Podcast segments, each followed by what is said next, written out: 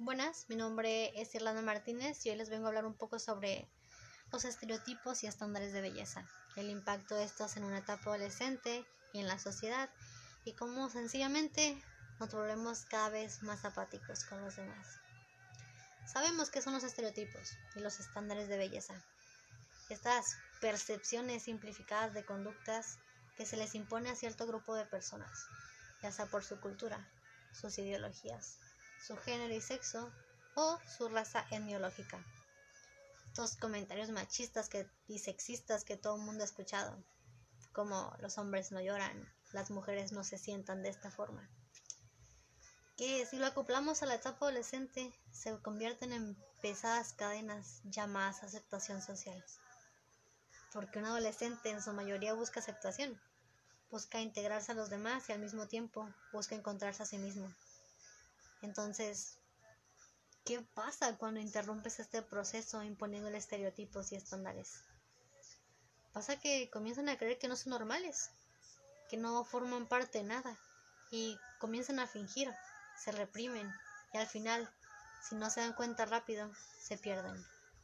Sumado a esto, tenemos los centenares de estándares de belleza, canon de belleza, chicos y chicas ideales, utopías que se estrellan en la cruda mágica realidad de nuestro mundo, donde nadie es perfecto. Que si ojos de color, que si piel clara, que si una nariz perfilada, estatura alta, cabello rubio, piel perfecta, peso perfecto, que si cintura definida, que si músculos marcados, que si glúteos y pechos perfectos y de tamaño favorable, y cientos y cientos y cientos de estándares más que en ciertos países y culturas cambian pero que siguen manteniendo el mismo impacto poco favorable en su sociedad. No vamos muy lejos. La conocida marca de Victoria's Secret considera una mujer de 55 kilos talla plus size, cuando sin calculamos la edad y estatura, 55 kilos no es más que un peso saludable y apto. Podemos irnos más lejos. No sé. Un ejemplo, la sociedad coreana que si bien son un país desarrollado con un avance tecnológico impresionante, son pobres de empatía y razonamiento lógico. Una sociedad que te considera gorda si pasas de los 45 kilos. Una sociedad que considera la piel morena como inferior, una característica poco atractiva. Vamos, como si el 100% de su población fuera de piel clara. Una completa mentira.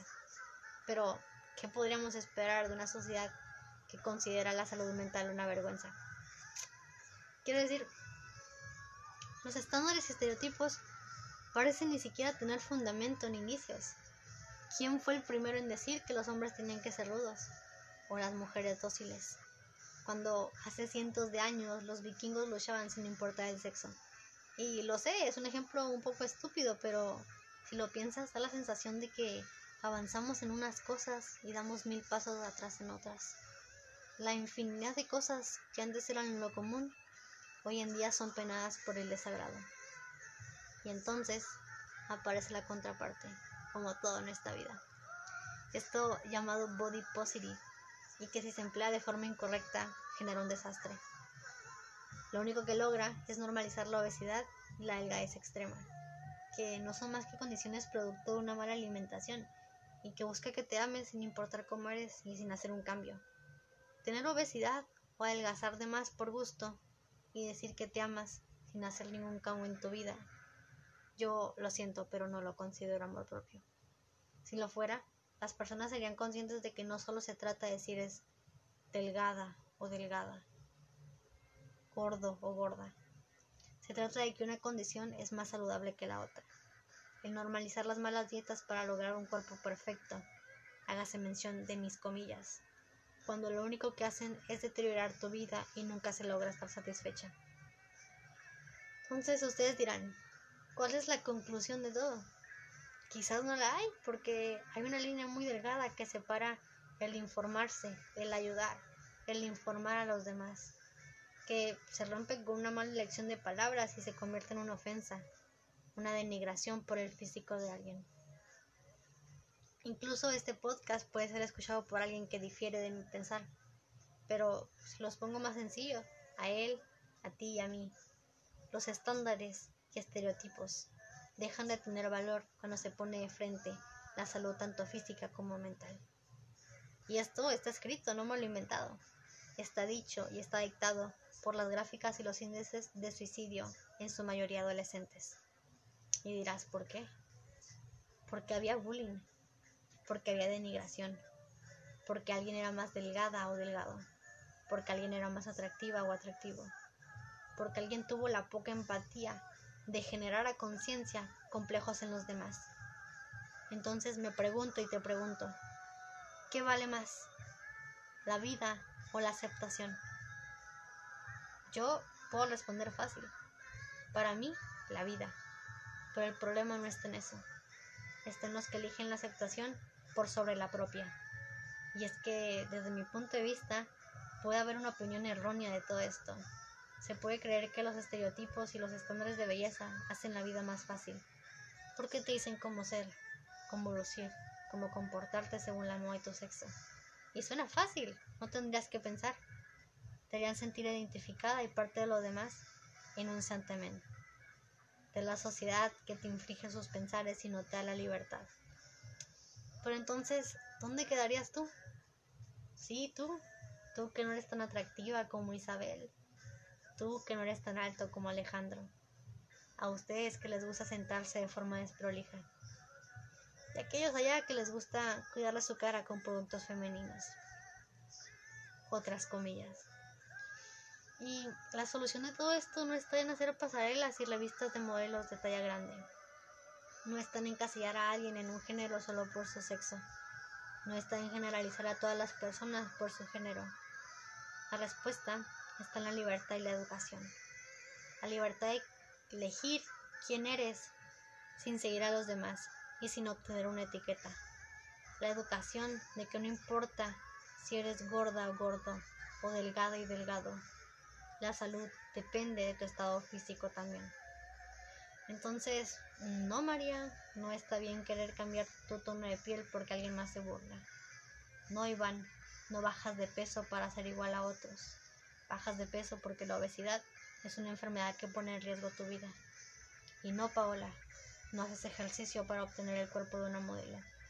Lo haces porque mejora tu calidad de vida y porque quieres mirarte al espejo y sentirte bonita, sana. Entonces, no, Gabriela. No porque seas mujer, tienes que jugar a la cocina y vestirte de rosa. Y no, Gabriel, no porque seas hombre, tienes que aguantarte las lágrimas. Eres quien eres, sin importar que seas hombre o mujer. Te comportas como tú decides hacerlo y cambias tu físico porque quieres sentirte cómodo o cómoda contigo, no para encajar en los demás. Somos seres sociales que sin embargo no saben ser individuales. Y eso solo va a cambiar el día que nos demos cuenta que a pesar de compartir un mundo, vivimos realidades distintas. Y podrá ser contradictorio y poco fundamental si tomamos en cuenta que solo soy una chica de 17 años que nunca ha pasado de los 50 kilos. Pero tampoco llego al 1,60 y tampoco tengo una nariz estilizada. Y pensarás que son mínimos los malos momentos y comentarios que he vivido. Pero la verdad es que no. Porque recibir comentarios sobre anorexia, bulimia y apodos denigrantes que se camuflan con aparentes bromas no son mejor que otros actos de bullying, porque no fueron personas desconocidas en la calle o mi escuela. Fue el vecino de al lado con el que solía jugar. Fue la amiga que se sentaba junto a mí en clases. Fue el chico que me gustaba que, sin querer o no, generó un complejo en mi persona. Por lo que todos estos términos, además de no tener fundamento, no tienen sentido. Porque sin importar qué hagas o quién seas, siempre va a estar alguien que intentará jalarte de tu trono. Siempre va, habrá alguien que quiera sabotear tu éxito. Y si lo logran, no será nada más porque tú confiaste más en esa persona que en ti mismo. Si sigues un estándar de belleza, por gusto, te llamarán falsa.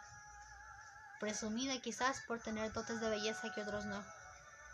Y si no los tienes, le quitarán valor a tu palabra como si no tuvieras el derecho. Entonces, en ese pequeño momento, no habrá lugar para la empatía, porque nadie quiere ser la falsa, ni tampoco la desvalorada.